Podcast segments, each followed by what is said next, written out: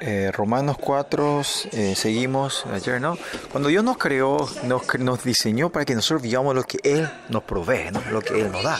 Nosotros con nuestra fuerza no podemos crear o vivir o hacer algo con nuestra fuerza. Ese no fue el diseño del Señor. No fuimos programados de esa manera. Por eso nosotros cuando creemos en el Señor como nuestro Salvador, recibimos a Él como nuestro Salvador y Creador, en mucho tiempo nosotros, ¿qué está haciendo Dios? Y ese es el nuevo pacto, ¿no? Que su Espíritu está dentro de su palabra está dentro de nosotros y el Evangelio está dentro de nosotros. Estos tres, la sangre de Cristo que está dentro de nosotros, es, es no hay nada en dentro de esta creación que se pueda comparar con estas tres cosas, ¿no? El Espíritu Santo que está dentro de nosotros, Él, eh, ¿con qué vas a comparar el Espíritu Santo en este mundo? Nada, ¿no? Y vivir una vida aparte de Él es imposible, lógicamente, ¿verdad? ¿No es así?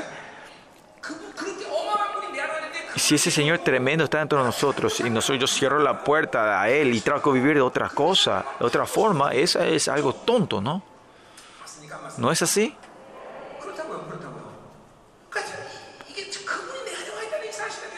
Por eso de que Él está dentro de mí, no tienen que olvidarse ni una vez. No podemos dejar atrás, eh, como era eh, esta esta conciencia de que el Señor está con nosotros, ¿no? Van a ver, van a sentir ese espíritu mover dentro de ustedes, ¿no? No poder, no poder sentir a Él en tu vida es, es algo imposible, algo tonto, ¿no? E israelitas, ese Dios que estaba en el monte Sinaí, era, era, ellos tenían tan temor cuando ese, esa presencia del Señor vino del medio del de, de la tienda, del pueblo. Imagínense el temor que tenía la gente de Israel. ¿Cuánto más si Él está dentro de nosotros, no?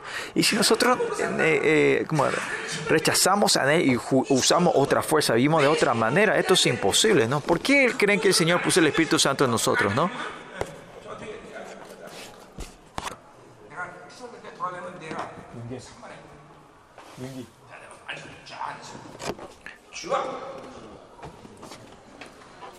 가루 가끔씩 하나씩 던져서 준다. 오늘 보시오. 여호와의 깃발이 날리기 때문에 여기도 하나 있다. 음. 호수 쏟아지니.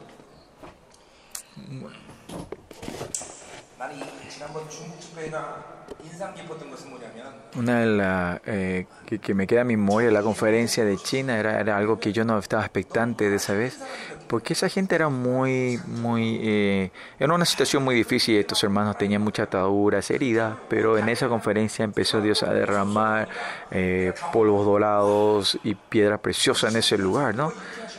Y me asusté y me pregunté, ¿por qué Dios hace esto con ellos? Y Dios me dijo, esto es su, ¿cómo era? Era, era el consuelo que Dios le daba a esta gente que estaban ahí, ¿no?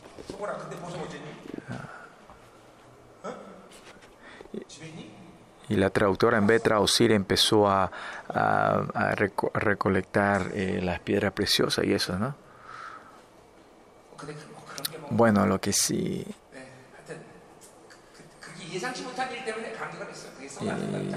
y, la emoción fue no porque cayó, sino que no, no estabas expectante, ¿no?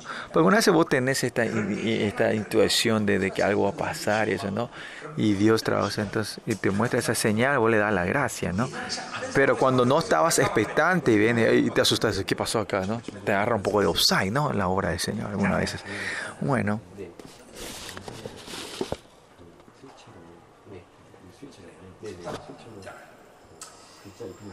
¿Y por qué Él puso su espíritu dentro de nosotros? Yo no te puedo explicar, pero la razón eh, original de por qué Dios me creó es para que yo pueda vivir como Él, no que viva como eh, la mejor forma de un hombre, ¿no? No se tienen que olvidar de esto ustedes. El propósito el que tiene por nosotros es para crearnos como a Él, formarnos a él, como a Él, ¿no? Pero la iglesia cuando cae en el humanismo y en la tendencia mundana, parece que la iglesia la iglesia te, que, te enseña la moralidad y ética de cómo ser un buen hombre, ¿no? Vivir una vida excelente como hombre en esta tierra. Y eso se transforma en el propósito de la iglesia. Si eso está errado, ¿no? Y por eso la iglesia se transforma en religiosidad. Y si es así, o irse a la iglesia o a un, a un monasterio budista, no hay diferencia, ¿no? Si dan un culto donde no hay presencia del Señor, y están en un, culto religión, no, hace, no importa si, si se canta alabanza o se canta música mundana, ¿no? No hay diferencia, ¿no? Y más allá, el culto ahora se está transformando en un show, ¿no? En, entretenimiento, ¿no? Y es porque ahí cuando perdemos el propósito del propósito que Dios tenía por nosotros, empieza a ocurrir esto, ¿no? Por la gracia no es otra cosa que más que es algo que Dios hace, que eh, Dios nos da todo como un regalo para que nosotros podamos vivir como Él vive, ¿no? Y lo que impide todo esto es la carne, la carne. Nuestro pensamiento, el, pensamiento, las obras, las palabras, son todo de la carne. Romano 8 es algo que tenemos que explicar más, pero la carne es, no tiene otra forma más que ser enemigo con el Señor, ¿no? Algunas personas que son enemigos con enemigo con, con, eh, la carne es el enemigo. Si vive la carne sos enemigo no de Dios. Y no importa cuánto tenés qué tenés o quién sos o qué qué, qué posesión tenés. Todos si son enemigos con Dios todos es inútil es todo en vano. No vivir de la gracia no hay no hay otra forma para es imposible que no que no vivamos de la gracia no es, es imposible y es por eso que, porque no recibimos en la gracia el propósito verdadero del Señor, de cómo Él me creó. ¿Y qué hace esa persona? Entienden esto, no dejan que, la carne esté así, sino que cuál es el resultado de esa persona que te arrepentís, ¿no? No importa cuánta gracia el Señor te da, como somos, tenemos la carne, vamos a caernos, pero eso lo que entienden de esta fórmula, en el momento que ellos viven de la carne, nosotros no podemos, no, nosotros podemos arrepentirnos profundamente. Ese es el, el, método de Dios, que el reino de Dios está con nosotros y ese que el Señor nos enseña a nosotros, ¿no? Y, y cuál es, eh, eh, como el denominado común de toda la gente del reino de Dios, es, es que es es, es, el arrepentimiento de esa gente, ¿no?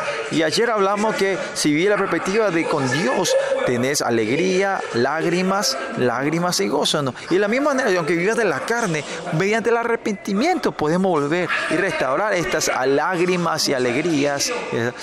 Y cuando yo hablo de la lágrima, hay mucha gente, no me habla directamente, pero dentro de ellos siempre dice, pastor, esto sos vos, no yo, ¿no? Derramar lágrimas no es tan importante, dirán. La gente que me conocen, yo soy una persona muy, muy, eh, como era, cruel, digamos. Eh, cuando me lastimé brazos, eh, cuando era joven, me, me, dieron 318 puntos y yo nunca ni lloré, ni lagrimé, ni grité, ¿no?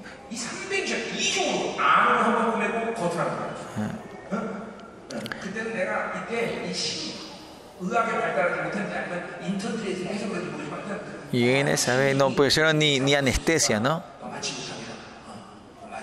Me dijeron que no podían poner, en ese tiempo me dijeron que no podían poner anestesia porque, porque puede eh, dañar tus nervios, ¿no? Algo así, ¿no? Porque fue, me parece que eran, eh, no eran doctores, o sea, eran internos, ¿no? Eh, y los residentes, ¿no? Lo que sí, yo soy una persona así de cruel y fría, ¿no? Y más allá porque eh, eh, eh, yo fui, hice ejercicio por mucho largo tiempo, pero cuando me encontré con el Señor, y lágrima hoy también, el aire, el aire, no sé si se me borró mi, mi, no se borró mi, mi maquillaje, dice, por las lágrimas que eché hoy.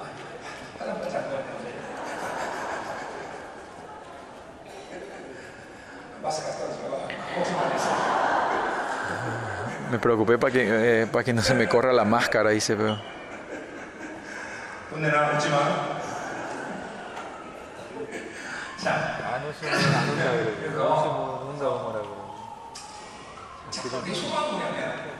¿Y cuál es mi esperanza?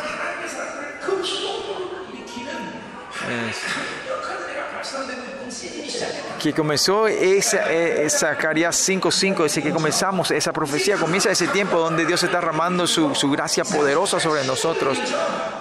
Y como dice en Isaías, eh, ese Dios que está en lo más alto, ¿no? Isaías, cuando estaba cerca de los 100 años, estaba a punto de morir. Eh,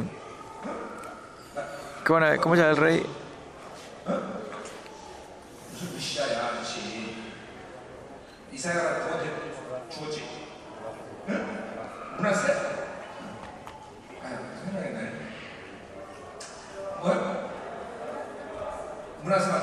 Manases, ¿no? El rey, eh, el rey, Manases.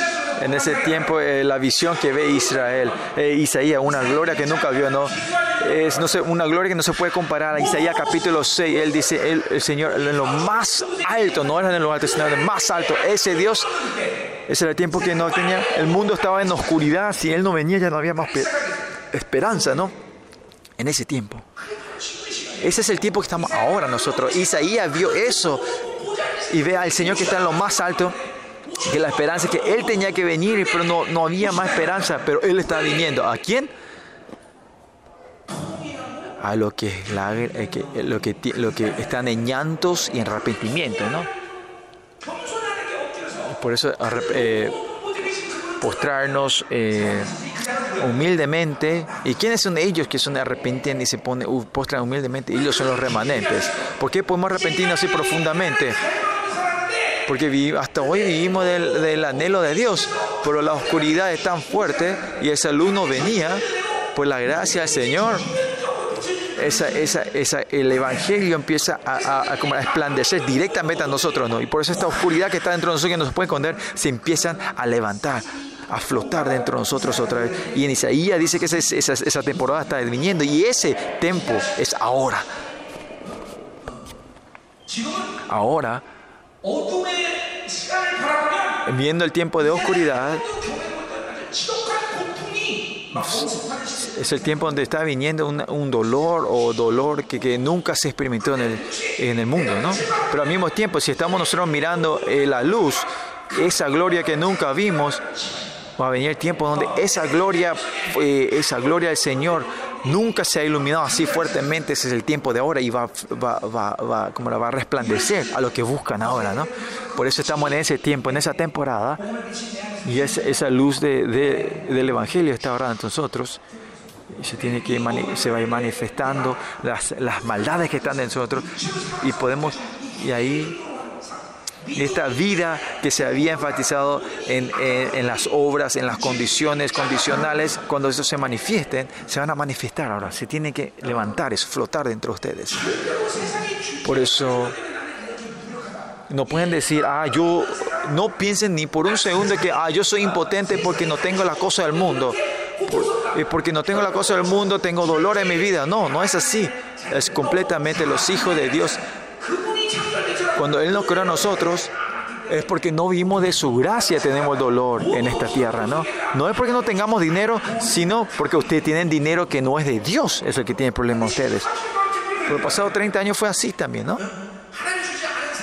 La gente que Dios no me dio. Mira, mucha gente que tanto dolor que por inmoralidad, porque le ha gustado e, esas relaciones que vos creaste sin, sin la bendición de Dios. Ese dinero que no te dio, es el tiempo que Dios nos dio. Al final, ¿qué es la gracia? Gracias en que en todo el tiempo, en el tiempo de ahora, no es que vivís en ese tiempo eh, eh, cronológico, sino del Cairo de Dios. Vos atraes el tiempo del reino en este lugar hacia donde está. Esa es la gracia, ¿no? Y ese tiempo cuando llega lo más alto, ¿a dónde llegas? Como vimos en Samuel, él hizo en Ramá, ¿no? Donde Samuel estaba, cuando él les trajo el tiempo de Dios, lo que vinieron a matar, lo que vinieron a matarle a, Samuel, vinieron y empezaron a sacarse la ropa y ellos empezaron a profetizar lo que querían, que le que venían a eh, matar a, Samuel, ¿no? Y esto eh, es Estos no son, estos no son historias de cuento de hadas, ¿no? O más allá, mismo en, libros hechos, ¿no? Cuando la presencia del Señor está tan fuerte que, Felipe desaparece de un lugar y aparece en otro lugar del desierto, casi 30 kilómetros, aparece en, en, Cesarea, Filipo Cesarea, ahí aparece de una vez, ¿no? Y este tiempo absoluto de Dios, es el lugar del Señor. Esta es la imagen de la gente que puede atraer el tiempo de Dios, que pueden mantener la plenitud del Espíritu Santo por 100%, ¿no? Y a esta iglesia, y Dios está levantando a esa iglesia gloriosa, ¿no? Ustedes tienen que creer, crean en esto. Si no creen en esto, ustedes van a tener un paro cardíaco. Crean en esto, hay que creer en esto. Amén. Y esta es la imagen de todo lo que viven de la gracia, gracia.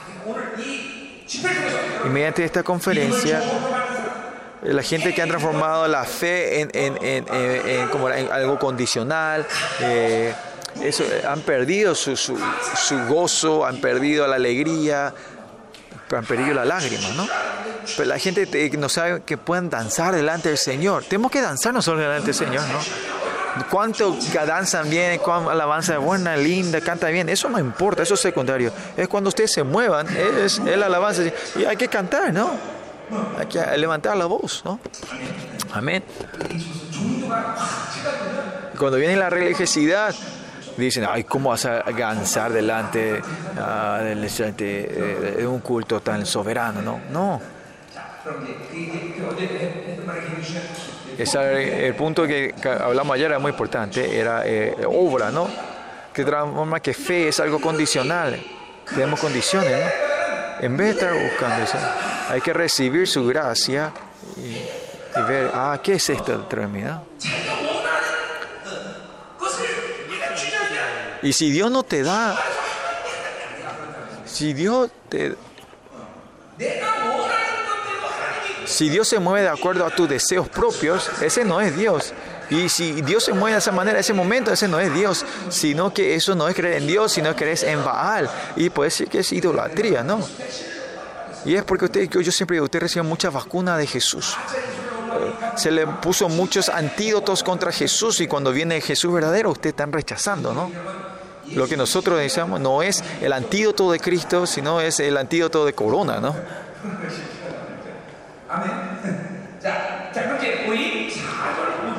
Vamos a versículo 4 y 5.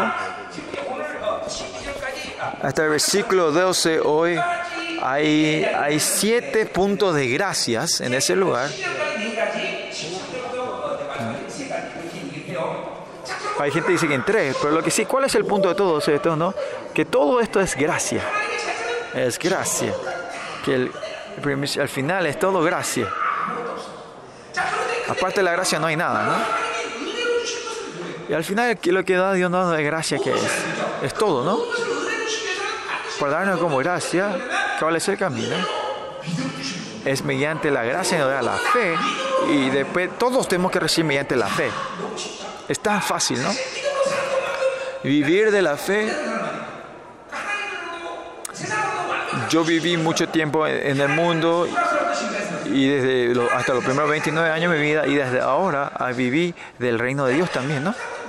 Por eso vivir, yo conozco las dos etapas, ¿no? Y vivir de la fe es lo más fácil, vivir de Dios es lo más fácil.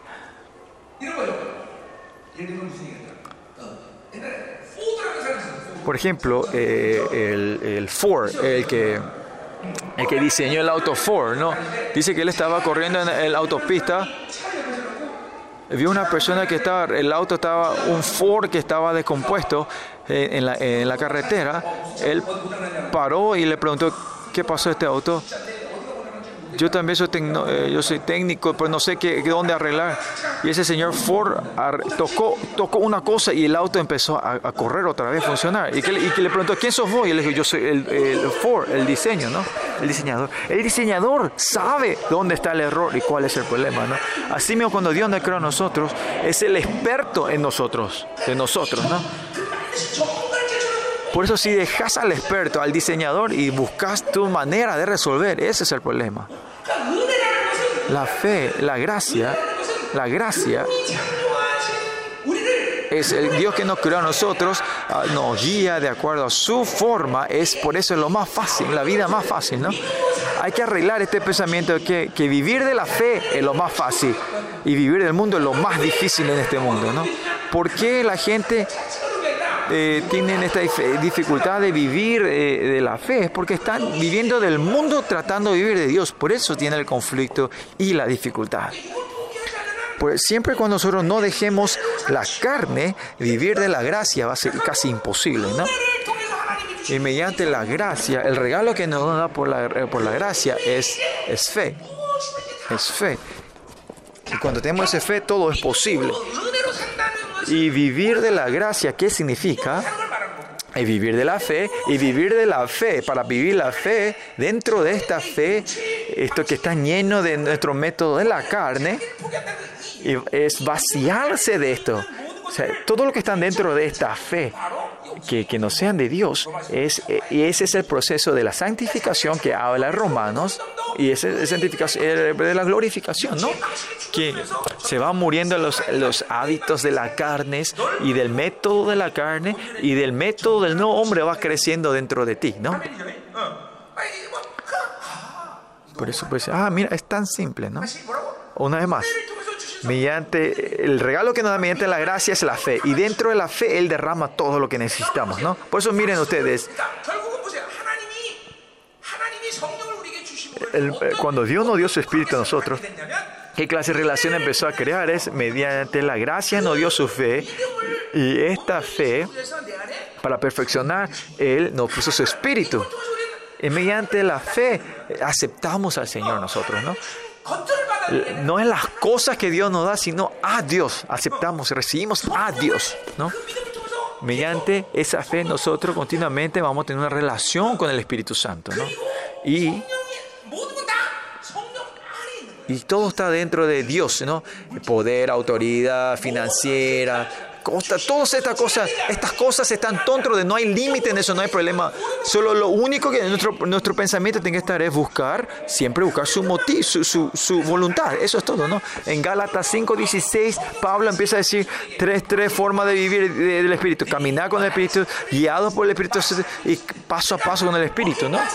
Eso, ese caminar con el Espíritu no tiene que tener fuerza, eh, lidiado, lidiado, guiado, pues no tiene que tener tu fuerza y paso a paso tiene que estar siempre reaccionando a él. Y esta es la imagen de la gente de la fe, ¿no? Que viven siempre en la fe. Amén. Y esto dentro de ustedes, mucha gente, hay mucha gente de dificultad cuando escucha, porque viven, la gente que es tan fácil de vivir de la carne, es difícil de vivir de la gracia, ¿no? De otra forma de decir, Levanten la mano ustedes y ver película es difícil para ustedes. Ahora poco, no harán casi nadie, ¿no? ¿Por qué ver una película no es difícil? Porque ustedes están acostumbrados a vivir de la carne.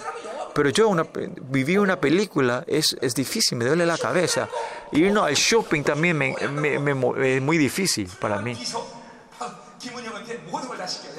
Y para mí es muy difícil, por eso le pido a la hermana Iña, aunque se vaya siempre a comprar todas las cosas, ¿no? Pues yo no me puedo ir.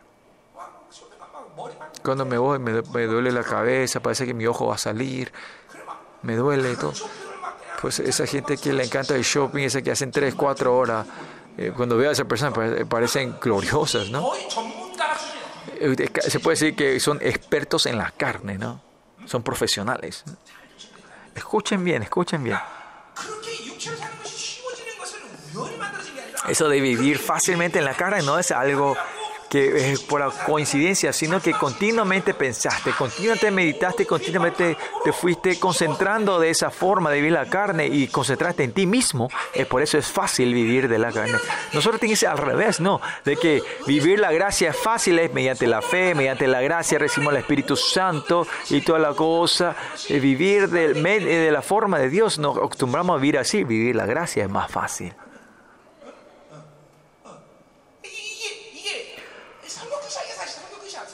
Este es el final del mensaje, ¿no? Ese es todo el punto del mensaje de hoy, ¿no? Porque ya tenemos tiempo, vamos a seguir más, un poquito más, ¿no?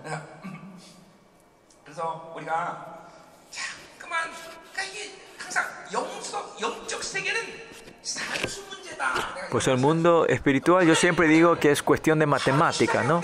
Porque mira, en 24 horas al día, ¿cuánto tiempo vas a estar invirtiendo en el Espíritu Santo de Dios o vas a invertir en el mundo? Alguna gente si ves las 24 horas aparte 10 segundos de antes de comer, cuando orá para comer, aparte de eso dice, ay Señor, dame gracias por la comida y más allá de esa gente no oran bien, sino que parece que se están limpiando eh, los, eh, como los ojos y oran así, sapo así en un momento, ¿no? Así. Y eso no es, y esa clase de gente no pueden vivir de la gracia del Señor.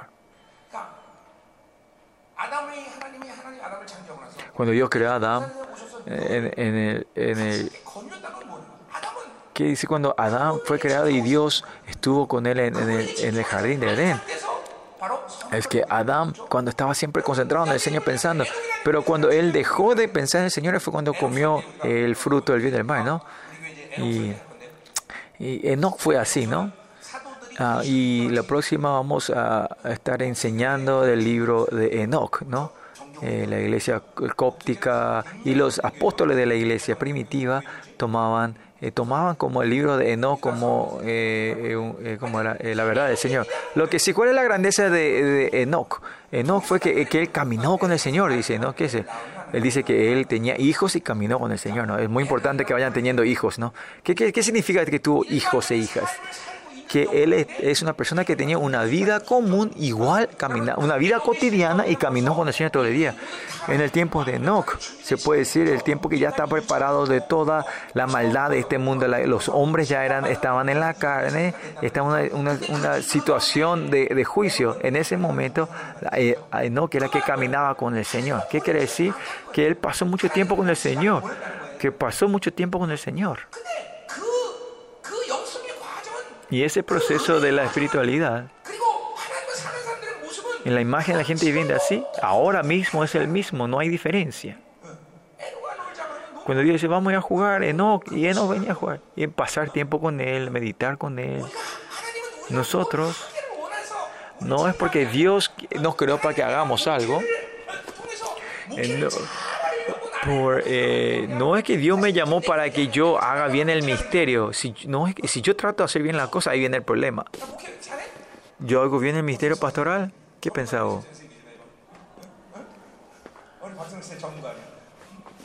Hermano, vos sos, vos sos el experto, ¿no? Porque te fuiste a todas estas iglesias grandes y buenas, ¿no?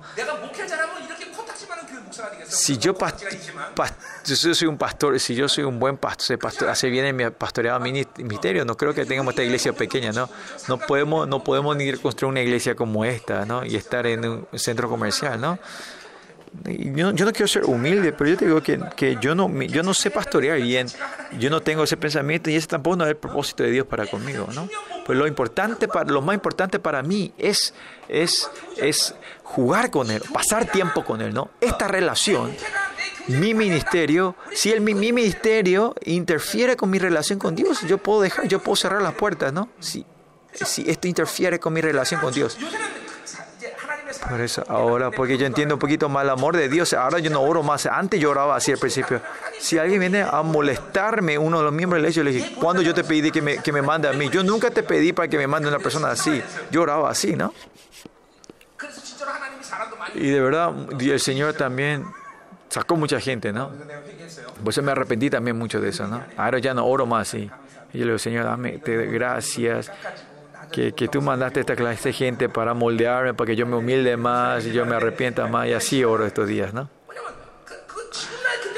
Porque este tiempo, en ese tiempo, era un propósito, era que yo, que yo, yo existo para tener una relación con Él y, lo demás se manifiesta en la relación con Él, ¿no? Sanidad, todo esto se manifiesta, solo Él manifiesta, ¿no? Porque yo no puedo existir sin tener esa relación con Dios primero, ¿no? Por eso no tenemos que interferir con el, obstruir al Espíritu Santo, limitar al Espíritu Santo y no tenemos que, menospreciar, más allá de blasfemir. No, no tiene sentido, ¿no? Porque Él es algo tan precioso y está dentro de nosotros y no se puede comparar nada con esta creación ese evangelio, la palabra que, está, que sustenta toda la creación. ¿Con qué vas a comparar? comparar? La sangre de Cristo que dice, si atas aquí, se va a estar en el cielo y se abre. ¿Con qué vas a comparar eso, no? Por eso mi, mi, origen, estos tres que están dentro de mí, la sangre, la palabra y el espíritu, se mueven y yo estoy dentro de él y él está dentro de mí. Esta relación de vida, si yo te mantengo esto es yes, es ok. Es todo un sí, es el final de todo, no hay otra cosa. Esto es la gracia, la gracia, esto es gracia.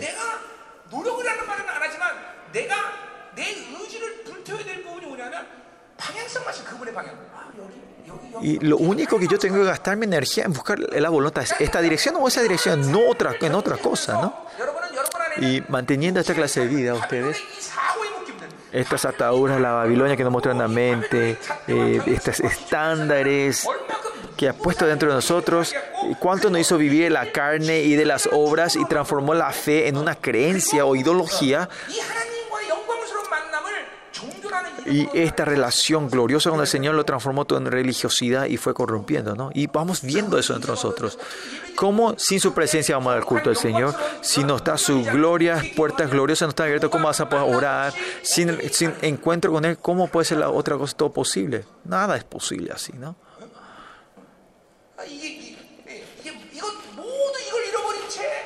Cuando perdemos todo esto y estamos concentrados en la obra, a eso decimos es religiosidad nosotros.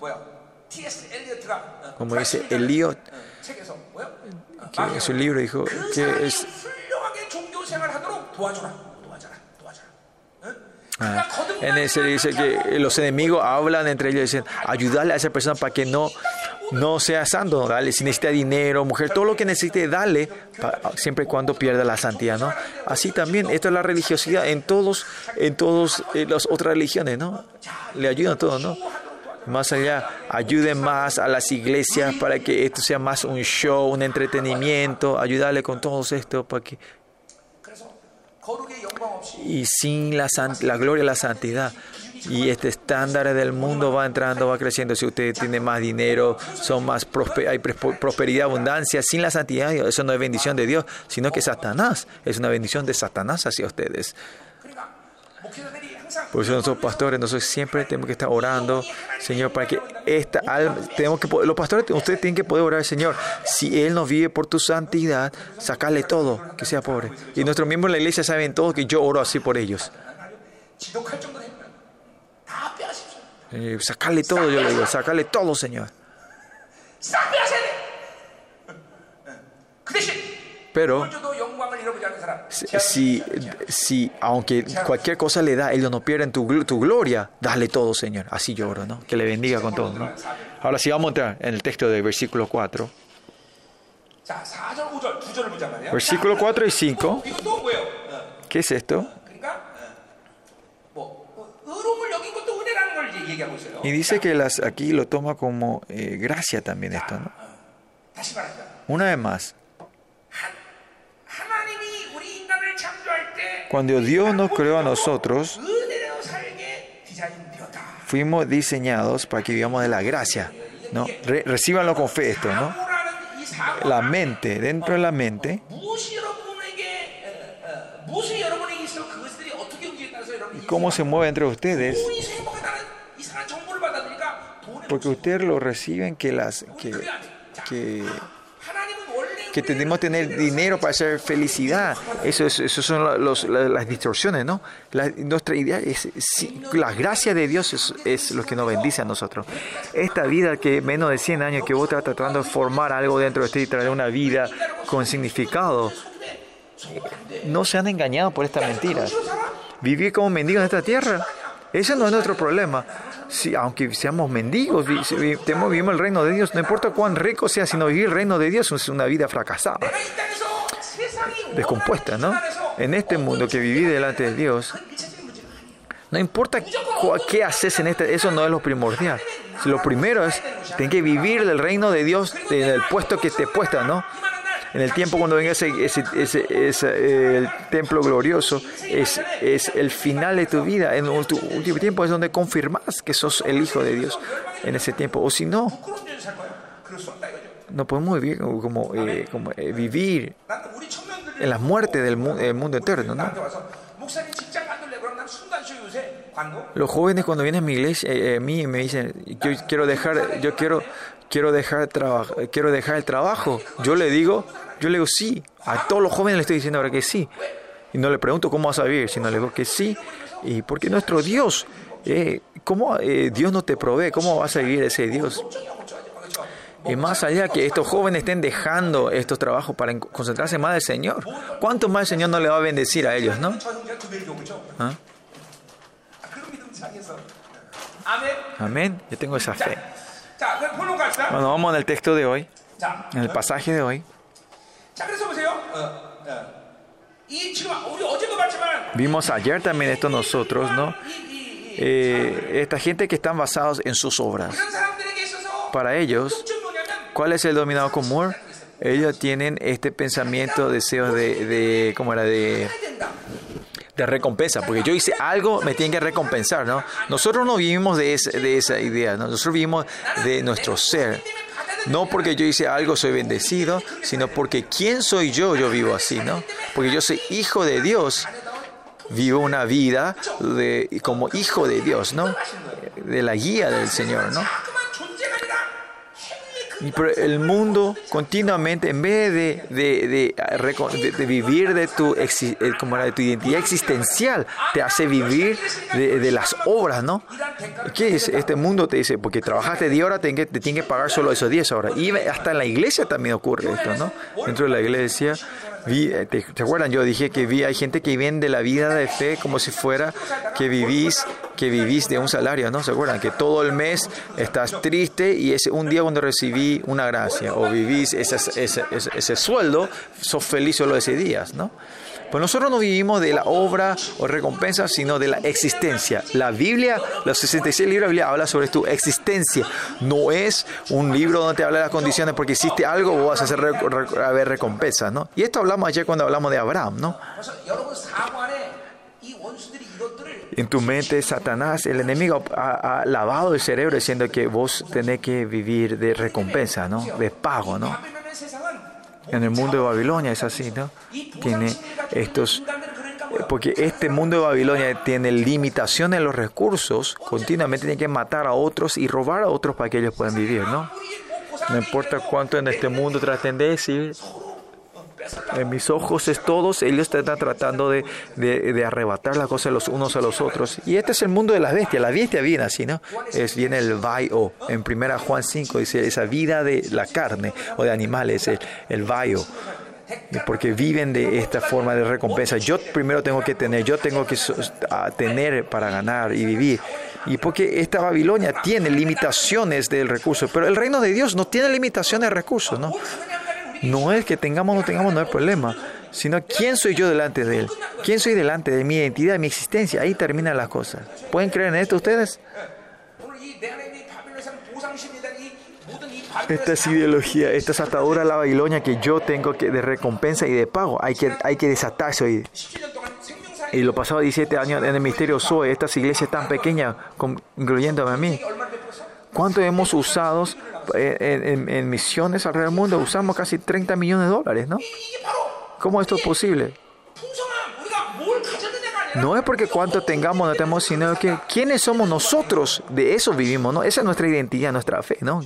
Nuestra, existencia, nuestra identidad existencial, ¿no? Hasta ahora, eso es lo importante.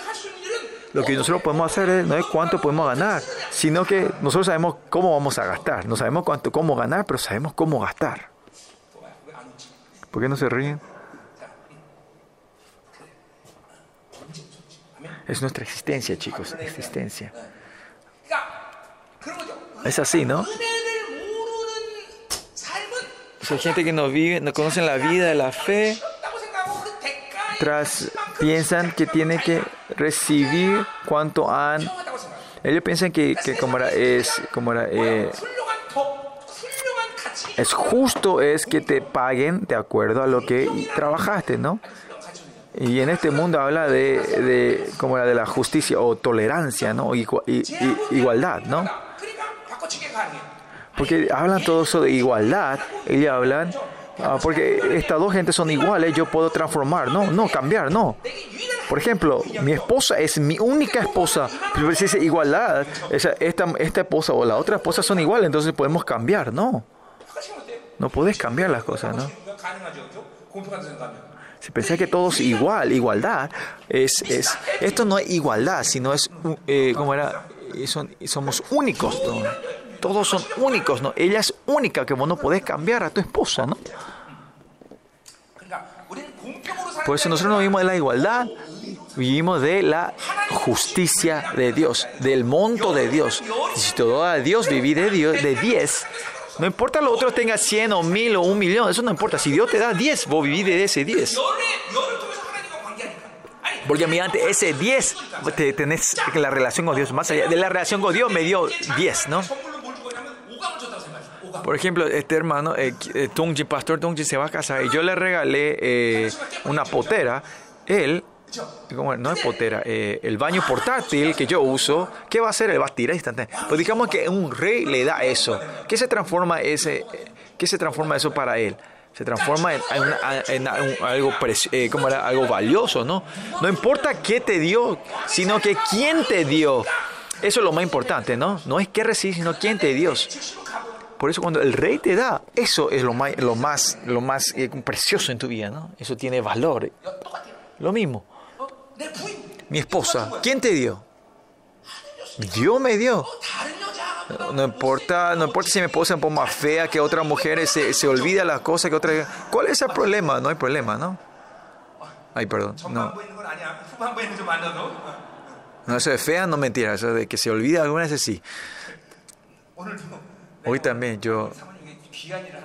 Mi esposa hizo algo grande, ¿no? Dice que no trajo remedio a mi esposa otra vez. Y yo dije, ¿qué pasó cómo vamos a hacer vamos a ir a casa o no? Encontré que dentro del sofá había caído. Le encontré, este es el remedio. Yo amo mucho a mi esposa, ¿no?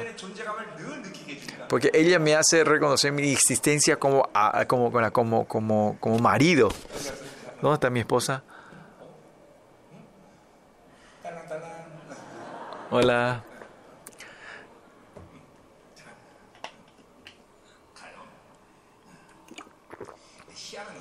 ¿Sabes lo que es raro? Viviendo así 30 años, nos empezamos a mezclar. Ahora yo también, yo también me olvido fácilmente. Y ahora esa comida, eh, como era, eh, eh, como la a mi esposa que a mí me empieza a encantar y ahora a mi esposa también le empieza a gustar la carne, ¿no? Así la pareja, ¿no? Cuando va viviendo, nos vamos, eh, nos vamos conociendo más y vamos eh, gustando la misma cosa, ¿no? Ay, perdóname eso que no se casaron todavía, dice. Bueno, versículo 4, 4. Pero, pero al que obra, versículo 5 también más al que no obra, el versículo 6 también al que obra, así continuamente, miren dónde Pablo se está concentrando, al que obra, al que no le obra. Al que no obra, continuamente habla sobre esta, este, este, este, este ideología de recompensa, ¿no? De pago en todo este mundo, nosotros tenemos que tomar al Señor como el Rey, como dueño, ¿no?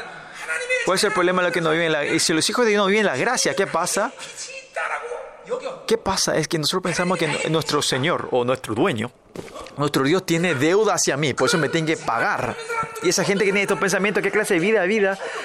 Se quieren ir a robar cosas de Dios o sacarle las cosas de Dios. La gente que no oran en su gracia, que tiene que dame, dame Señor, vos tenés que estar orando, dame, dame esto, dame, te, te quiere ir a sacarle a Dios. ¿Por qué? Porque yo hice mi trabajo, yo hice mi obra, yo quiero mi recompensa, Dios me tiene que pagar eso. ¿Qué es esto? Esto es basado en la obra, chicos. Dios me tiene que dar a mí. La gracia, yo sé que Dios me dio la ¿Por qué me tiene que dar la gracia a nosotros? Porque Él es Abba Padre. Esto es diferente, ¿no? Pues Por eso siempre esa gente que viven de este deseos de la carne, de la obra, perdón, basada en la obra, están siempre sedientos y, y hay tensidad y no hay comodidad en la relación con Dios. Chequen ahora su estado espiritual de ustedes ahora, eh, si están cómodos o no con Él.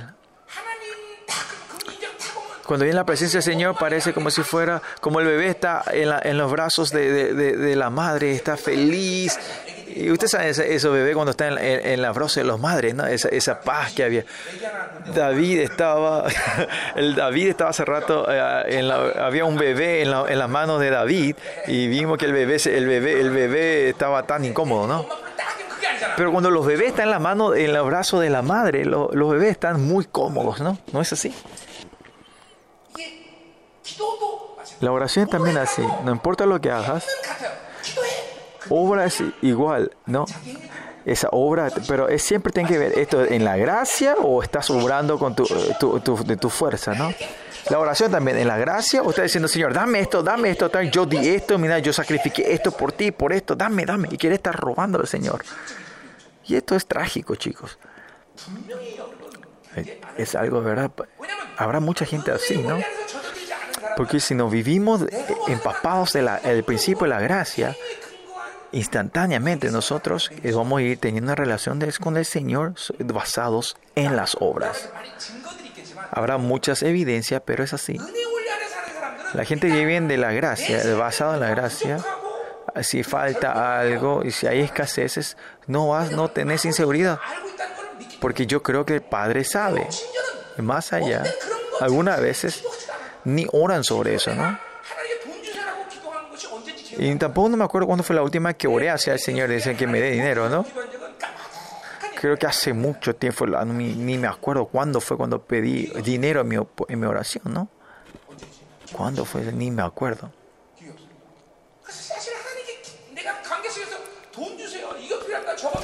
En la relación con Dios yo creo que no, me, no, no, no sé cuándo fue la última, cuando oré así. Una vez creo que hice en la conferencia de Israel, Señor, en, necesito 600 mil dólares para una, en una semana.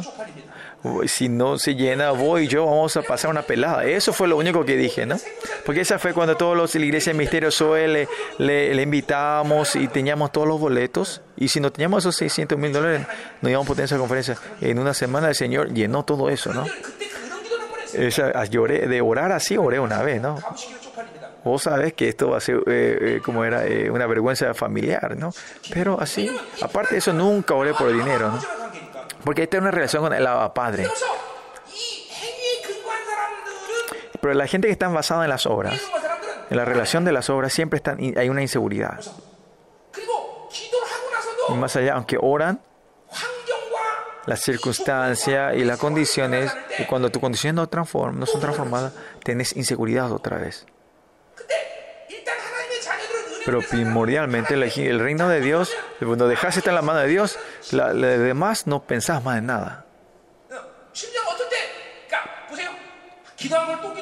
Eso que oraste y oraste otra vez, puedes seguir orando, porque tenés, necesitas confirmación de la fe, ¿no? En la, la confirmación de tu fe. Esto no es repetición, murmuración. El Señor ora tres veces la misma. David, no, perdón, Pablo también oró tres veces, ¿no? Repetir la misma oración en sí no está mal, pero, pero cuando estás basado en la incredulidad y seguir orando por las dudas, esas oraciones, orás, terminás y tenés seguridad, orás y tomás otra vez ese peso y va... Eso, eso son oraciones que están basadas en la obra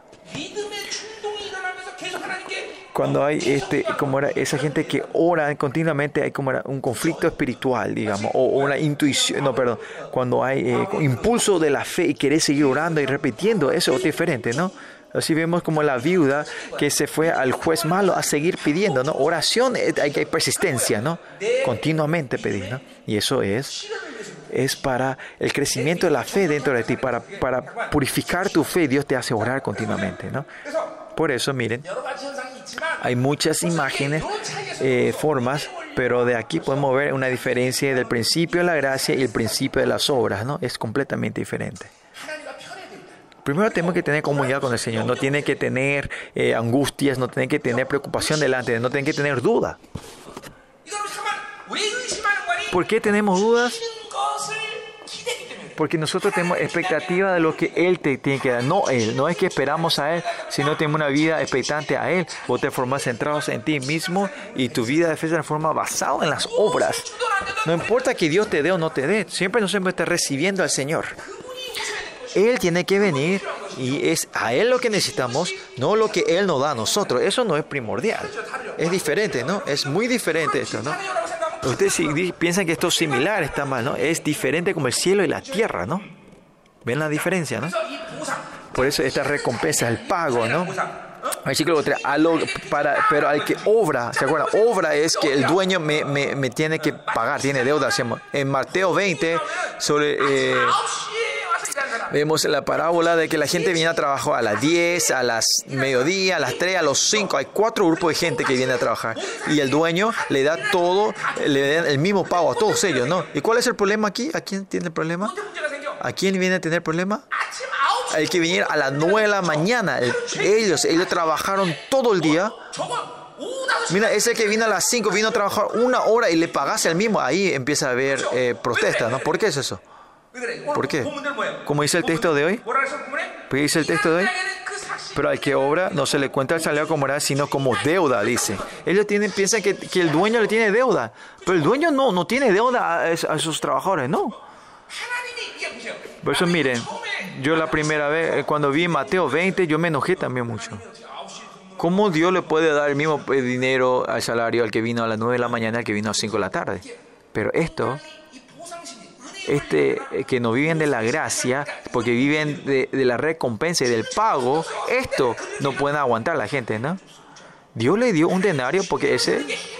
Y vivir lo que verán de Dios es, es alegría eh, porque tratas de vivir de lo que Dios no te da. Viene, viene la, eh, como era, como era, había celos, hay eh, injusticia, hay robos, hay, eh, calumnias, todos esto viene de eso, ¿no? Divisiones, ¿no? Porque dice, yo, yo hice, yo pagué la obra, yo, y yo, yo trabajé, pues la me tiene que pagar, ¿no? Y este viene a las 5, cuando le da un denario, él no tiene problema, ¿no? Porque ¿qué quiere decir que haya un, un, un denario? Él era una, que venga a las 5 sin una persona que podía trabajar, no tenía. El que vino a las 9 era, él podía, no es tampoco que podía trabajar, sino que el dueño le llamó a trabajar. Por eso esto es todo gracia, ¿no? Porque yo tenga a Dios y si Dios me presta 20, esto, préstame 20, esto es de pago, ¿no? Principio de pago, ¿no? O querer pedir prestado, ¿no? Nosotros no eso. Pero mucha gente, la Babilonia, en lo que viven de la obra de la Babilonia, de ese estándar quieren usar al Señor. Así el Espíritu Santo también. Lo que más eh, le molesta al Espíritu Santo no es que no conocen al Espíritu Santo, sino lo que man, man, man, manosean, utilizan, usan al Espíritu Santo para su deseo propio, ¿no? quieren manipular al Espíritu Santo, ¿no? Hacen todo. Como si fuera, hacen todo y el rompecabezas que va, lo última ayuda que necesita el Espíritu Santo, ¿no? El Espíritu Santo tiene que poner tu vida, no para utilizarlo no es uno más, ¿no? Miren cuánto el estándar de Babilonia nos está atando tu mente de esa manera, ¿no? Porque tenemos este es- el principio del pago. No hay felicidad en nuestra vida de fe. Nosotros no somos gente que obra, trabajo, porque quiere- ustedes están trabajando para recibir salario. No hay gozo, no hay alegría. Nosotros no recibimos salario. ¿qué? Nosotros somos, somos herederos, somos, vamos a recibir la herencia. Tenemos que tener el gozo de la herencia, no del pago.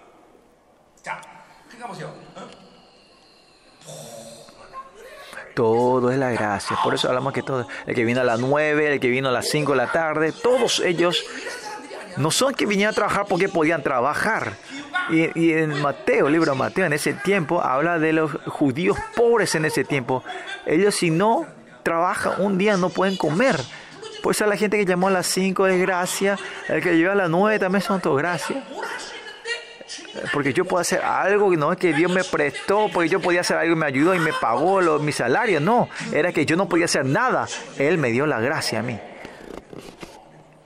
Esa es la gracia del Señor, ¿no? ¿Qué es? Eh, entender qué es esto? Yo, como dije ayer, vivir de Dios es siempre gozo y alegría, y más allá, vivir de su gracia, ¿qué quiere decir? Como trabajadores venía y trabajamos y... No, este no es solo así. Éramos pobres, éramos mendigos, pero Él nos transformó como príncipe del reino de Dios. Y esto no es solo gozo, sino, sino esto es alabanza y gloria, ¿no? ¿Creen en esto? ¿Pueden creer? ¿Ustedes creen que el mendigo fue como rey, como príncipe, no?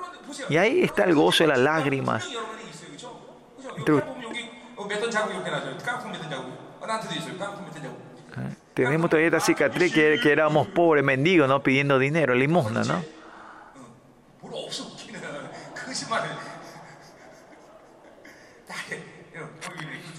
Acá está la marca donde ponías las latas.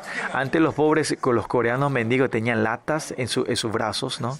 Y, se les quedaba esa marca de las latas que estaban los brazos pidiendo comida, ¿no? Y todavía tenemos eso, ¿no? Y diciendo, no, pero de ahí tenemos este gozo, esta alegría, que cántico que fuimos llamados como príncipes ahora, ¿no?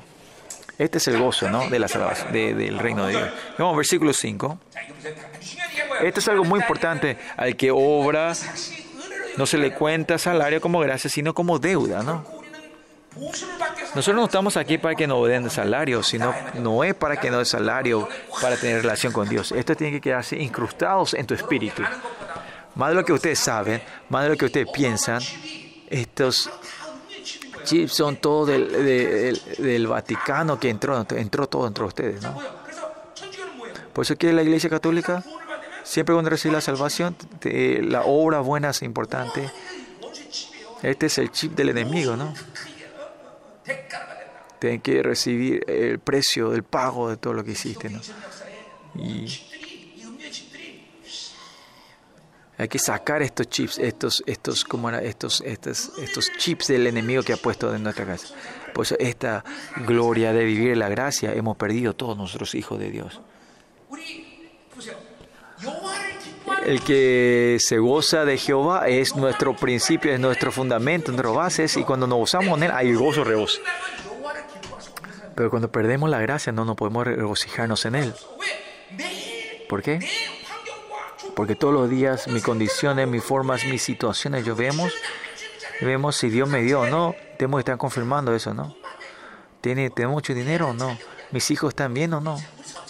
Mi, mi, mi empresa ya está trabajando, se está moviendo bien o no, estas cosas. No, Eh, estamos chequeando así, siempre viendo nuestras condiciones, circunstancias, y estamos chequeando si Dios me dio algo, Dios me está dando gracia, y eso estamos tratando de contar. Esto es Baal, no es Dios. Al revés, Vivir de Dios esto.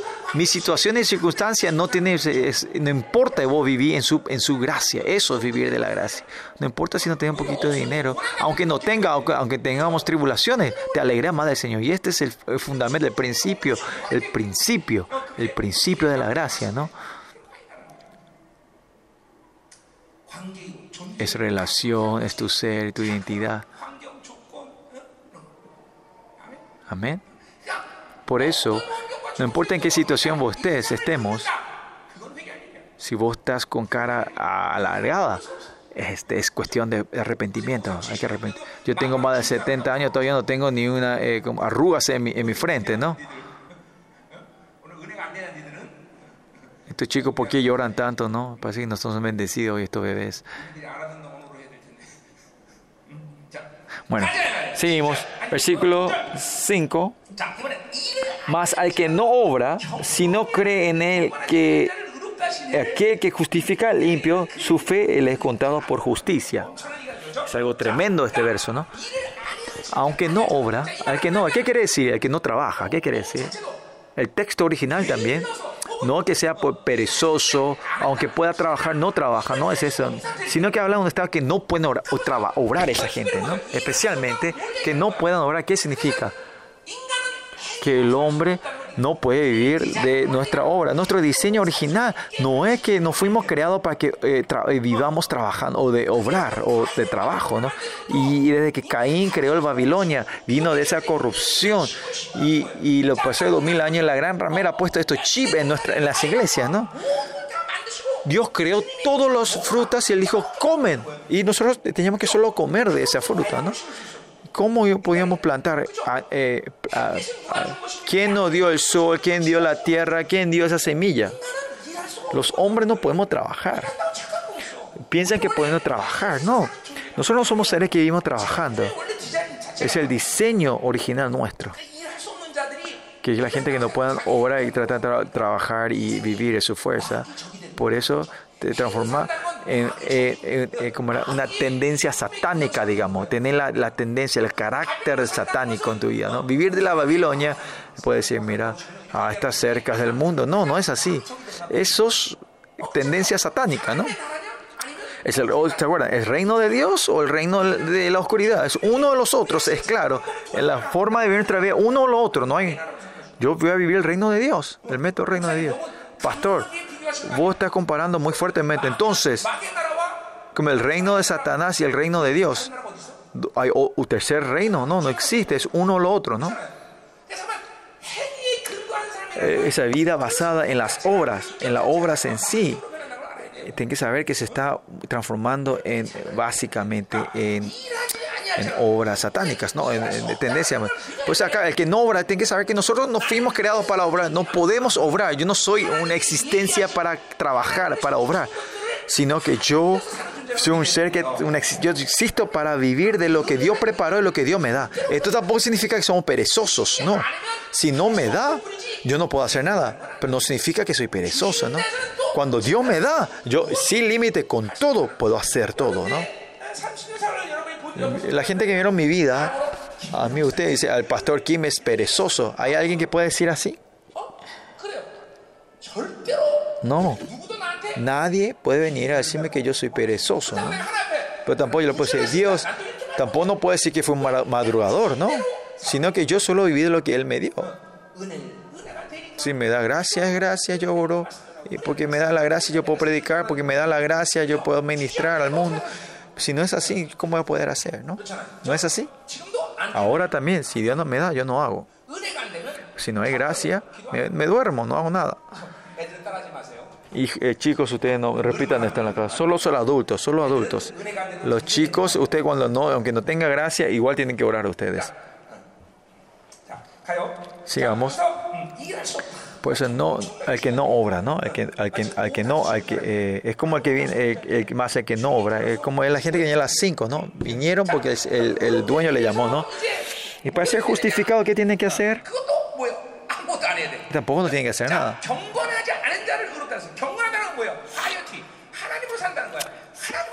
Al, al, impio ese fue contado como justicia, ¿no? Parece si viví de él.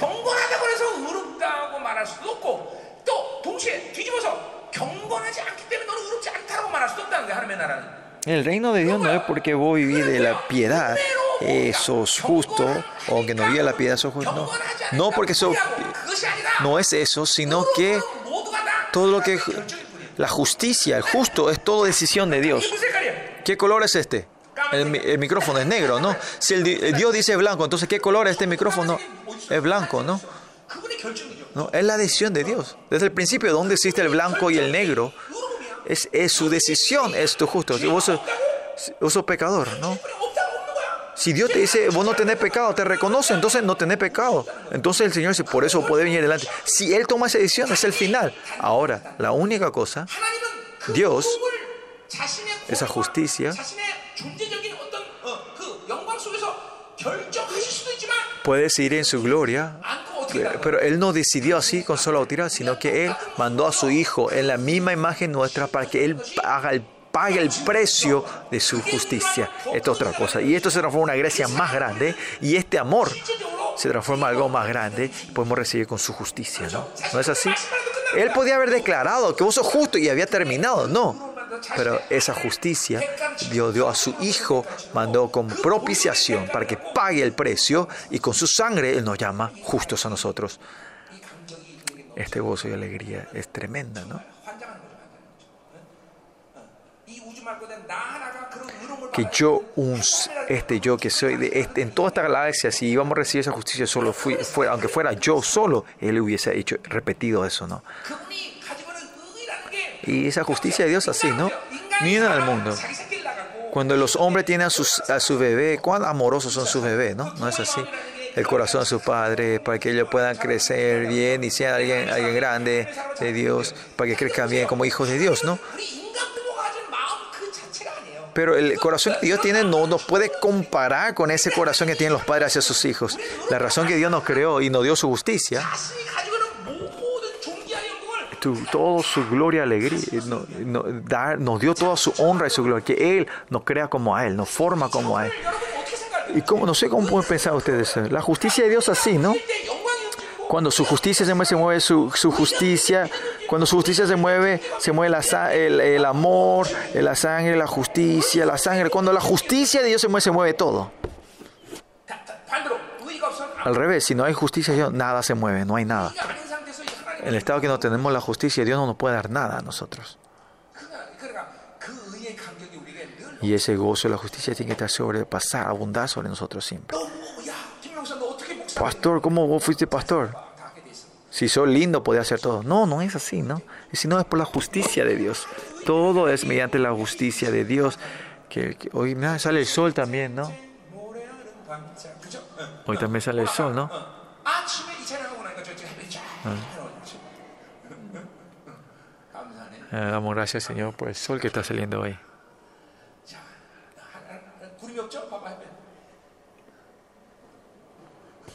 No hay nubes.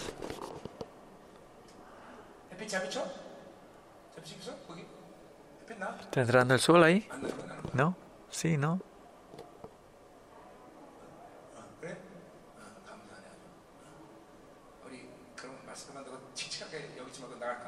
Ah, entonces vamos a parar de, la predica, vamos afuera. Es bueno también recibir la gracia, ¿no? Bueno. Y por eso dice que justifica al impio, ¿no? al que no son piadosos. ¿no? En Romanos eh, 3 dice que, cuando éramos enemigos, éramos pecadores, nos amó primero, dice. ¿no? Esta declaración tremenda es en Romanos 5, ¿no? Después. Aunque éramos impios, aunque no, expresaste tu vida en la forma del reino de Dios. ¿Eh? Ah. no viviste esa vida piadosa que Dios quería, ¿no? Que aunque te peguen la izquierda, vos le a la, no le diste la derecha, sino vos le diste tu derecha, ¿no? Eso, ¿no?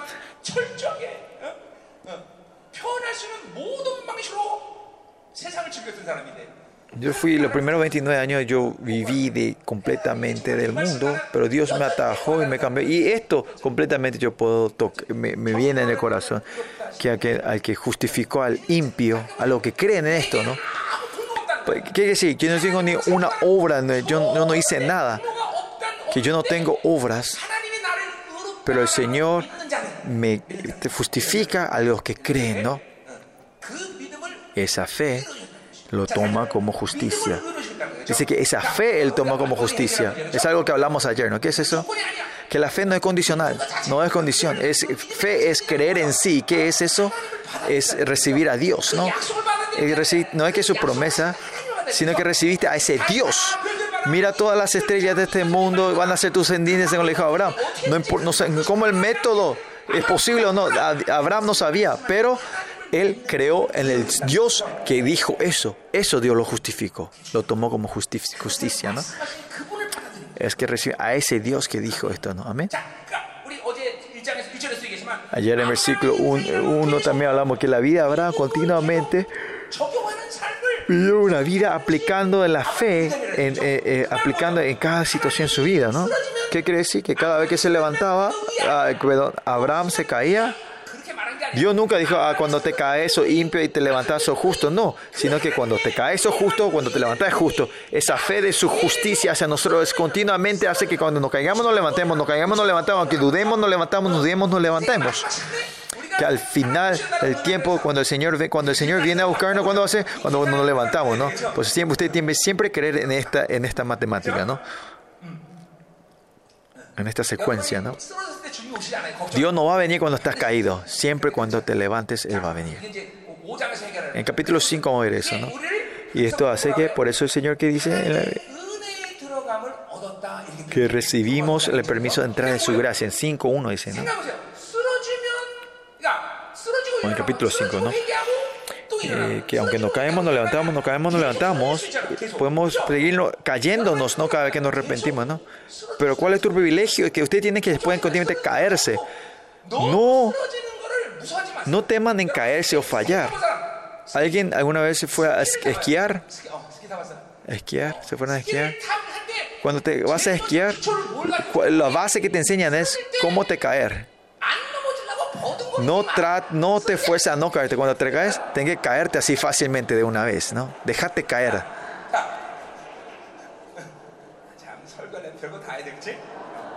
Cuando tengo que predicar algo de todo yo. ¿no? Eh, pero esto es lo más importante cuando te vas a esquiar primeramente, de cómo caer.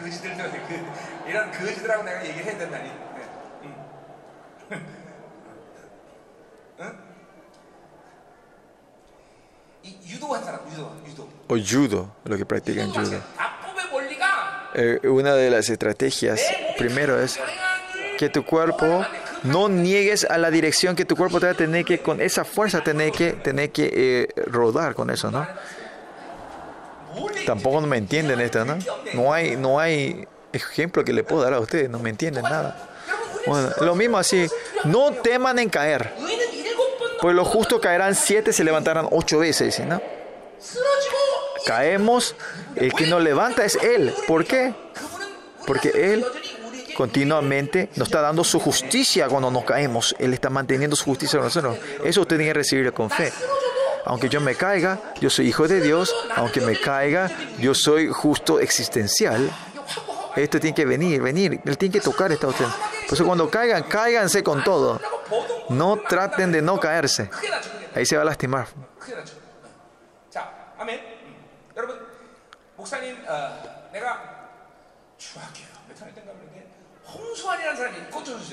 Había un boxeador cuando yo era joven, me acuerdo.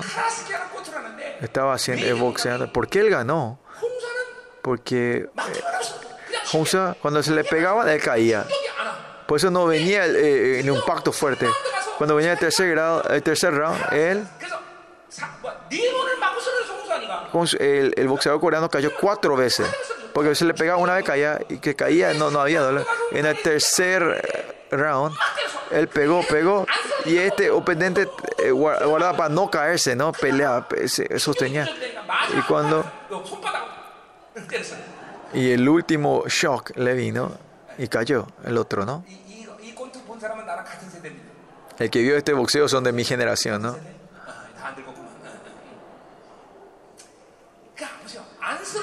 Cuando no tenés que esforzarte a no caerte, ¿qué quiere decir esto? Tampoco quiere decir que se caiga, no, sino que el propósito no está en caernos.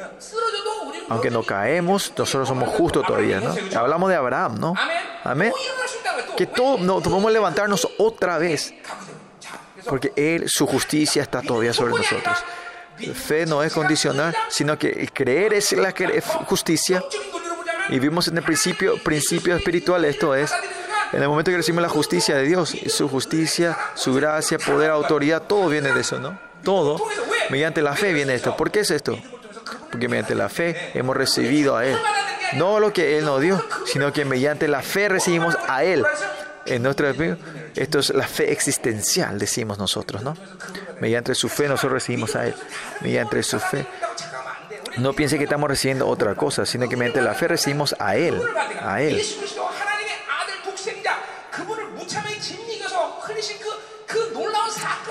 Es, que vamos a recibir ese evento que el Señor Jesucristo vino a morir por nosotros. Y mismo recibimos a Él en sí, su vida, nuestra vida. ¿No?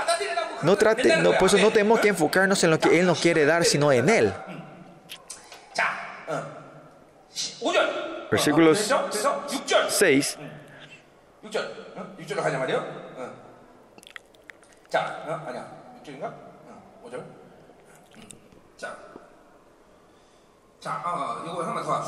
Una cosa más antes pasa capítulo 6. El eh, versículo 6, perdón. Eh,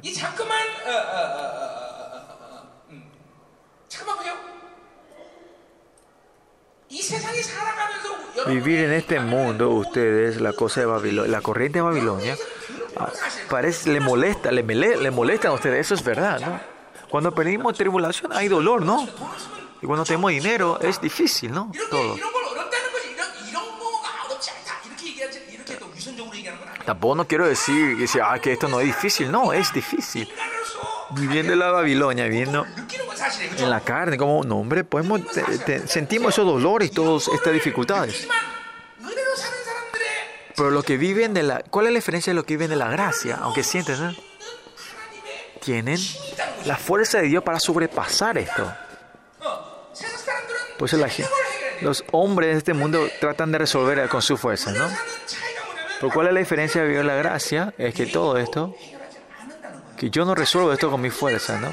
La gente que vive de la gracia, algo, la actitud personal que tiene que tener es saber esperar, es esperar. Lo, de lo que vive en la gracia es, ¿Cuál es la imagen de la que vive la gracia? Primeramente, se puede decir muchas cosas, es saben esperar. A David se le dice esperar en él, ¿no?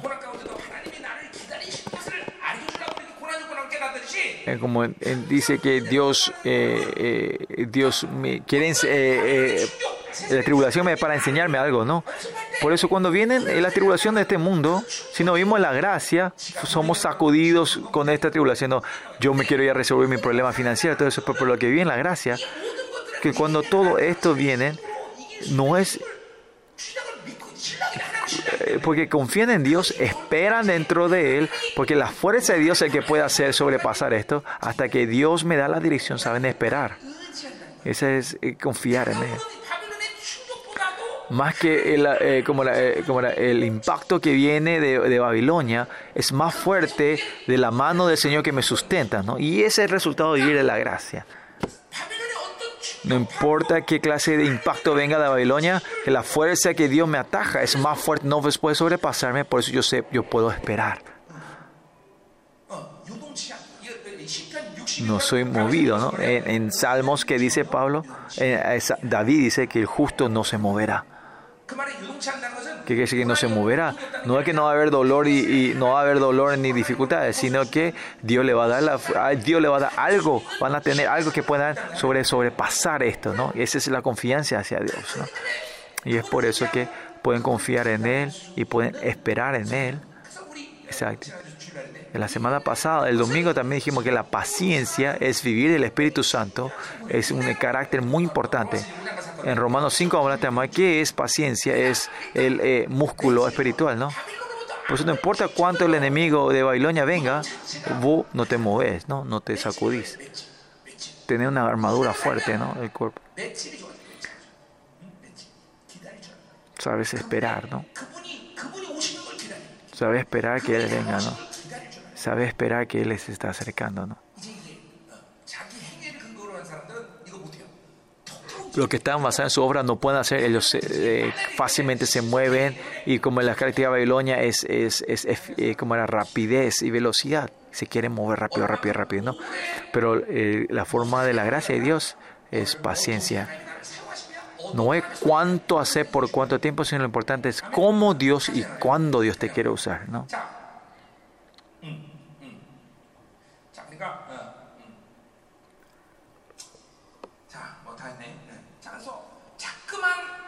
Por eso continuamente si estamos basados en las obras y la gente que viene así, está, que, que, es gratis, que es la gracia de Dios, no, no le caen bien a esa gente. Si le decía así es más fácil, ¿no? Vos para recibir la gracia, ¿qué tenés que hacerse? Tenés que doblar origami por eh, eh 100 mil origami, ¿no? Pero entonces para recibir la gracia, ¿qué hacemos? No hacemos nada, ¿no? todo es la gracia, es, esperar en Él, mirarle ¿eh? Pero ninguna vez Él nunca nos fracasó a nosotros, ¿no? No, nos defraudó a nosotros, ¿no? El, chip del enemigo está siendo sacado de ustedes. En el versículo 6 al 8, 6. Como también como también habla de la bienaventuranza del hombre a quien Dios atribuye justicia sin obras, no sin obras, sin obras, no puede trabajar. ¿Qué quiere decir romano hoy? En, en, romano que David vivió de la gracia. Quien no puede trabajar no tiene obra. La gente que vive del regalo, que vive de la gracia de Dios, es los que viven de lo que Dios le da. Esta hora le empieza a tocar a ustedes ahora. Que no hay obras, sin obras, no hay nada que puedan obrar. Solo que pueden vivir lo que Dios le da. Amén. Por eso, ¿quién es el que hace bien la vida espiritual? No esa gente que se mueve para crear algo, sino la gente que saben esperar. Los que saben esperar sin hacer nada. Los que vienen de Babilonia parecen que si vos esperas, parece que te van a robar todo, te van a sacar todo. No. Todo lo que eh, él, él es el que decide todo, ¿no? Y todo nuestro nuestro interés está todo en el reino, no está en esta tierra. Por eso acá no viene nuestra, eh, nuestra fina. Sino lo único que podemos hacer es esperar. Esperar, vas a ver. Espera. Cuando llegamos a ese reino van a ver. Pues habla sobre David acá, versículos eh, 6. Pues vio la gracia, fue bendecido, la bienaventuranza que recibe. Cuán grande esta bienaventura. Bienaventuranza eh, el versículo 1 se habló de Abraham y hoy a quién está hablando es habla sobre David, ¿no? David es el ejemplo, ¿no? David, igual que Abraham. David era una persona grande, era profeta, era, era, era, perdón, era el rey profeta y el que trajo la unificación de Israel. El tiempo de Mesías está por llegar. ¿Quién es este modelo? Es alguien como David, ¿no? la generación de David. Eso es lo que los israelitas están esperando hoy en día, ¿no? Porque es una persona grande, eh, porque es una persona especial, es como ejemplo, se usó como ejemplo, no. Versículo 6 dice, sin obras. Que no tiene nada para trabajar, ¿no? Que no podía hacer nada. David, es cuán tremendo él, que él no puede hacer nada que él también no tenía otra cosa más que vivir la gracia, especialmente que David podía vivir solo en la gracia.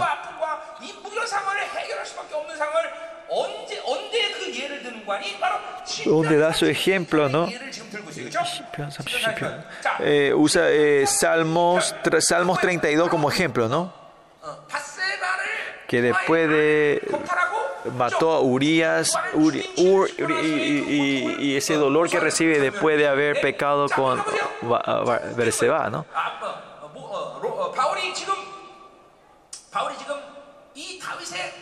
Y David.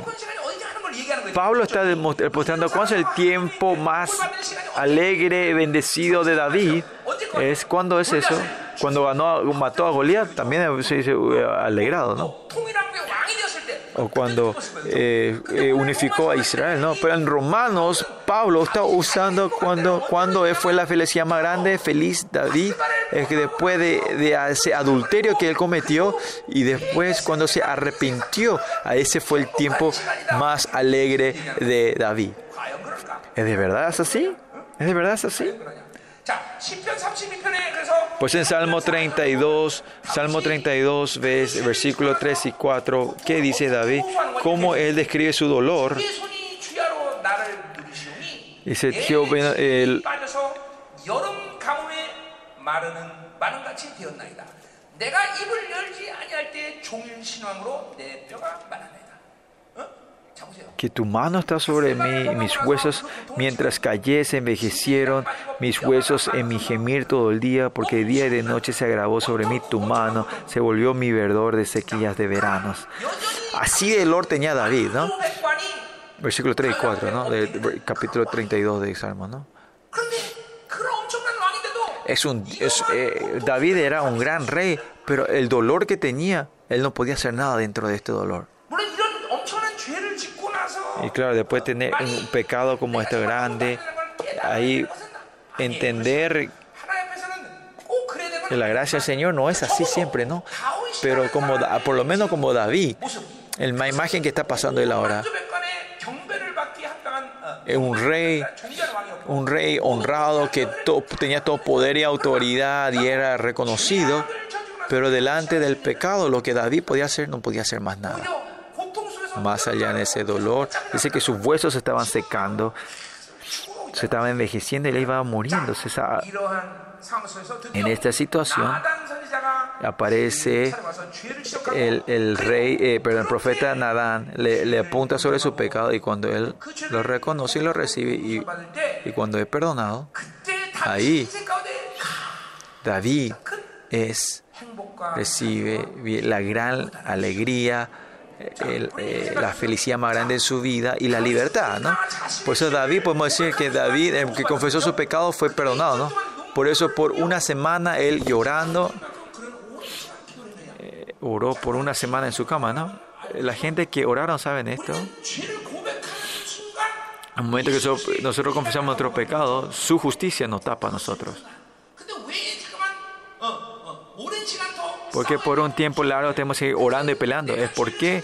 Porque cuando yo elegí el pecado, la fuerza, la energía que le diste al viejo hombre es para arreglar esa energía. ¿no? El que Dios te da justicia es el tiempo de juicio donde podré encontrar con Dios. Pero la fuerza que, que, te, que, que abasteciste a tu viejo hombre con el pecado, vos tenés que pelear otra vez para sacarle eso. Por eso orás, David oró por una semana. Es otro punto aquí, ¿no? ¿Me entiendes? Cuando nosotros pecamos, ustedes se arrepientan. Y la justicia se resuelve instantáneamente, pero la fuerza del viejo hombre todavía existe. Eso, tener que pelear con la espiritualmente y batallar y sacarle eso. Que la energía de ese viejo hombre, tenemos que robarle esa energía al viejo hombre. Así la fuerza del hombre se va eh, agrandeciendo otra vez. ¿no? Esto no vamos a hablar más en detalle hoy. Pues el versículo 7 diciendo vendrá aquellos cuya iniquidad son perdonadas y cuyos pecados son cubiertos son perdonados, ¿no? Usas la Septuaginta para entender. Perdonados aquí es que esta palabra, el, texto original habla sobre que, que, el documento fueron completamente destruidos. Tu pecado fue, eh, documentos fueron destruidos. En el momento que usted se arrepiente de sus pecados, ya no tiene más deudas, ya no hay más. Eh, ¿Cuál es la deuda? Cuando usted pecan, ¿a quién tienen deuda ustedes? ustedes tienen eh, deuda a la justicia de Dios, ¿no? Pero mediante la sangre de eso desapareció, dice, ¿no? Pero esta es cuestión de, de tu, ¿cómo era? De, de tu condición o... Y más allá fue cubierto tu pecado. Tu pecado fue cubierto. ¿Qué quiere decir esto? Toda influencia y la autoridad se ha desaparecido de su condición encubierto, cubiertos. 어떻게 생각해요? 승리의 문제가 들어가 있죠 있기는 죄가 없다고 간주하는 거예요. Es, está diciendo que no tenés pecado, pero 죄가 죄의 모든 기록이 말살됐다. 자, que todo el récord del pecado se borró, desapareció. ¿no? A ver, más tarde vemos en el versículo 8, bienaventurado al varón a quien el Señor no inculpa el pecado. 다윗이 이거는 바울이 70인용에 선택한 말이에요. 인정하지 않다. 이건 뭐예요? 인정한다는 뭘 얘기하는 Que 거예요? no reconoce este pecado. ¿Qué quiere decir?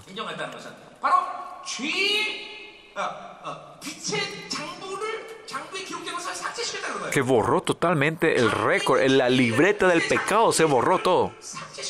Desapareció esa libreta del pecado. Y ahora tienen que entender hebreo. ¿Qué viene aquí? Que el Señor Jesucristo cuando fue la propiciación por nuestro pecado murió en la cruz y derramó la sangre en ese momento, fuimos perdonados del pecado, ¿no? Fuimos perdonados de nuestros pecados, ¿no?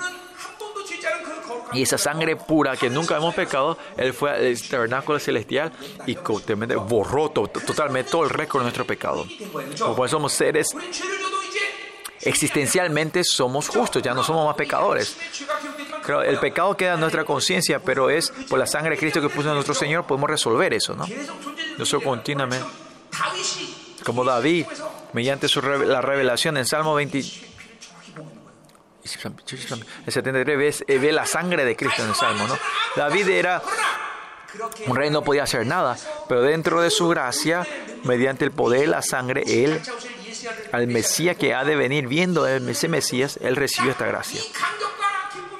Este gozo y alegría era tan grande que David, por una semana estuvo llorando en la cama, ese gozo tan alegre de tener. Cuando al escuchar que el niño murió, él se levantó, se puso aceite en la cabeza y comió un banquete, una comida rica. ¿Por qué? Porque el gozo de la justicia de Dios viene así. Aunque el niño ha muerto, no le importaba. ¿Por qué? Porque el pago del pecado ya te había terminado. Por el gozo y alegría se puede alegrar, David. Por eso Pablo, este estado Hoy dice que es el estado más feliz que David tenía. Porque Pablo también sabía cuál era este gozo que venía, ¿no? Y sin saber el gozo y la alegría del Señor, y, es, es triste. Ahí viene la alegría verdadera. Pues nosotros siempre, continuamente, tenemos que buscar. Eh, ¿Por qué no sabemos eso? Es porque estamos mucho tiempo viviendo en la oscuridad. Cuando tenés este pantalón negro y caiga una tinta, no se nota, porque si continuamente en la oscuridad. Y de la oscuridad está un poquito más oscuro, no lo toma muy grandemente. ¿no? Pero una remera, una o blanca, mira, así también me vestí hoy para hacer. En esta ropa blanca, si le pone una tinta negra, se nota claramente eh, la gente que vivieron de la, de, de la luz, eh, en ese arrepentimiento profundo, no pierdan ese gozo y la alegría del Señor. ¿no? Por eso David ¿Cuánto se ha tan profundamente? Nosotros ahora capaz no entendamos, pero, pero este, este, este adulterio que comió en la vida de, de, de, de, David, vemos que de ahí nunca más se escribe ningún pecado de David. David tuvo un arrepentimiento tan profundo que después de eso ya no comete más pecado en su vida. ¿no? En Salmo 52 creo que le está alabando alaba esta gloria, ¿no? Y dice esto, ¿no? No saques mi, re, mi corona, aguarantizame mi trono, ¿no? Saúl oró así, pero David nunca oró así, ¿no? No importa si yo pega mi trono y mi corona, solo dice que, le restaure el gozo de la salvación, que con honestidad quiere salir, ¿no? Y esto es el gozo, la alegría de la justicia de Dios mediante la justicia. La gracia de Dios y la, eh, sabe cuánto eh, sabe que esto es el gozo y la alegría, ¿no? La justicia que Dios le da por gracia. Por eso dice que David es un gran profeta, ¿no? Versículo 9, 10, 11, 12. Habla sobre la, eh, que la circuncisión, circuncisión no tiene relación con la gracia, ¿no? A ver, entonces el versículo 9 es pues esta bienaventuranza solamente para los circuncisos, también para los incircuncisión, porque decimos que a Abraham le fue contado fe por justicia, ¿no? Que a Abraham se le encontró por la fe. Eso fue cuando él estaba, era circuncisión o incircuncisión. ¿Cómo pues le fue contada? ¿Estando en la circuncisión o la incircuncisión? No en la, eh, no en la circuncisión, sino en la incircuncisión. Porque la circuncisión viene en Génesis, versículo 17, creo que sale, el capítulo 17, ¿no? ¿No es así? Y cuando habla sobre la fe aquí, habla cuando está en capítulo 15, ¿no? Ese, a, a, a, y versículo 11 dice, y recibió la circuncisión como señal, como sería la justicia de la fe que tuvo a un incircunciso. ¿no? Circuncisión es cuando recibiste la fe, la gracia mediante la fe, es, es el sello que le da esa gracia. ¿no? Este bautismo de agua que es que nosotros sellamos que esta persona tuvo el bautismo del Espíritu Santo, lo, reconocemos con ese bautismo, que él recibió a Jesucristo como salvación. Y con lo sellamos es como el bautismo del agua. ¿no? Pues en este bautismo, en el capítulo 6, repite esto otra vez. La salvación, el bautismo es reconocimiento de que esta gente que vive de Dios y puede vivir, morir, pues es el reconocimiento, un sello que le da eh, la comunidad a esa persona. Ese tiempo que no era que al César le llamaba Señor, sino que a Jesús era el Señor, que, que están diciendo que no importaba, que estaba dispuesto a morir, ¿no? Y esto es, es el bautismo de- del agua. Y eso es lo que Pablo está diciendo otra vez aquí. Versículo 11 para que fuese padre de todos los creyentes no circuncidados, sino a fin, a fin de que también a ellos la fe les sea contada por justicia.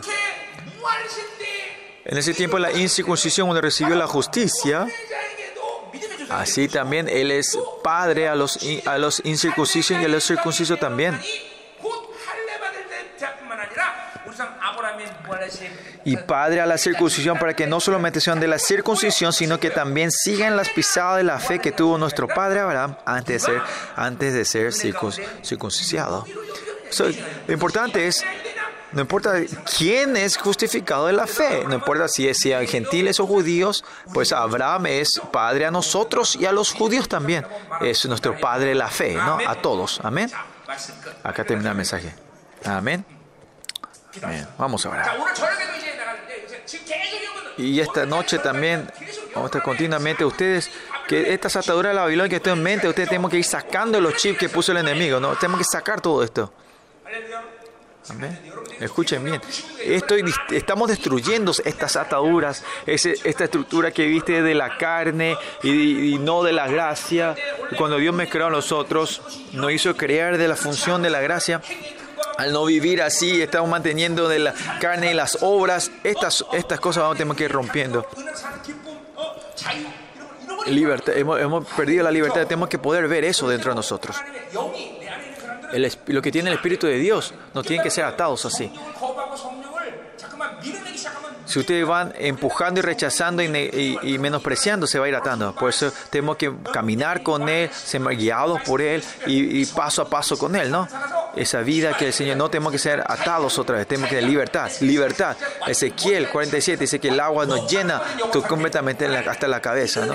Señor, así como nos guía, si a la derecha, no a la derecha, a la izquierda, así hacia atrás, hacia el Señor nos guíe, tenemos que irnos. Señor, en esta hora, nos encontramos a las 3, ¿no? No se olviden. 하나님의 우리 안에 Señor, en esta hora, Señor, todos los chips que el enemigo ha puesto en nuestra mente, que, el enemigo ha puesto entre nosotros, que, que estamos condicionados en las obras y no en tu gracia, Señor, en la sangre de Cristo, límpianos completamente en esta hora, Señor. Límpianos nuestra mente otra vez, Señor, que podamos entrar en tu gozo y alegría otra vez, Señor.